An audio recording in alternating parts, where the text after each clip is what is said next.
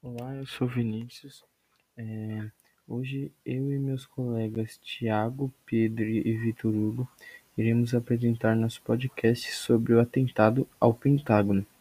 Somos alunos do nono ano A da Escola SESI Brotas. Na verdade, não se sabe ao certo o verdadeiro motivo dos atentados do 11 de setembro, em específico o Pentágono, mas podem existir três motivos: o apoio americano a Israel, a ocupação americana na Arábia Saudita e as sanções contra o Iraque. Em áudios, o próprio Osama Bin Laden disse: os Estados Unidos têm vindo ocupar as terras do Islã e mais lugares santos, aterrorizando e fazendo uma provocação a todo mundo muçulmano. Fica claro o ódio pelos americanos em mais uma de suas falas. A decisão de matar americanos e seus aliados é um dever individual e de todo muçulmano.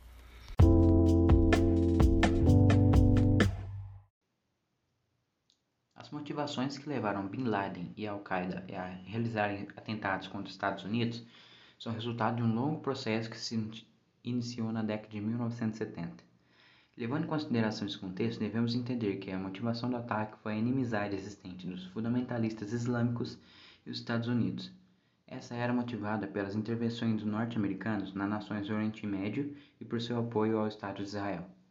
Na década de 1970, os Estados Unidos enfrentam dois grandes desafios no Oriente Médio: a crise do petróleo em 1973 e a Revolução Islâmica, que aconteceu no Irã em 1979. A primeira foi causada por um embargo feito pela Organização dos Países Exportadores de Petróleo, OPEP, que fez o valor do petróleo disparar no mercado internacional. E a segunda foi uma revolução religiosa conservadora que derrubou o governo pró-ocidental que existia no Irã e instaurou um regime xiita.